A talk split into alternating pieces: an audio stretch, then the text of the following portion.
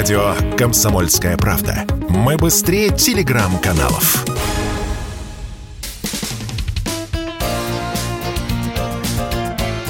Говорит полковник.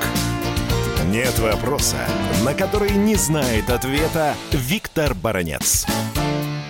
После Крымской весны 2014 года в бухте Донузлав или в озере Донузлав под Севастополем осталось 42 корабля и судно обеспечения у украинских военно-морских сил. 42. Внимание, что мы делали? Мы предлагали украинцам, заберите, заберите, потому что эти же корабли сюда надо обслуживать, чтобы они не развалились, чтобы они не ржавели и так далее. Это же бешеные расходы. И мы говорили Киеву, заберите. У нас грошей немає, говорили они. Тогда мы предложили зацепить за нос каждый корабль и перетащить в Одессу. Куда они скажут?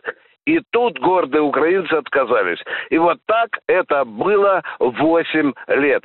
Сейчас уже содержать их в таком состоянии, в полуразвалившем состоянии, уже трудно кораблями назвать. Потому решили российские власти, севастопольские, крымские власти, решили их утилизировать. Ну что же, я не думаю, что их будут там все в Мартенах где-то переплавлять. Нет, там есть отдельные узлы и детали, которые пригодятся пригодятся для Черноморского флота России. Но расходовать такие бешеные деньги на содержание металлолома мы уже больше не можем. Виктор Баранец, радио «Комсомольская правда», Москва.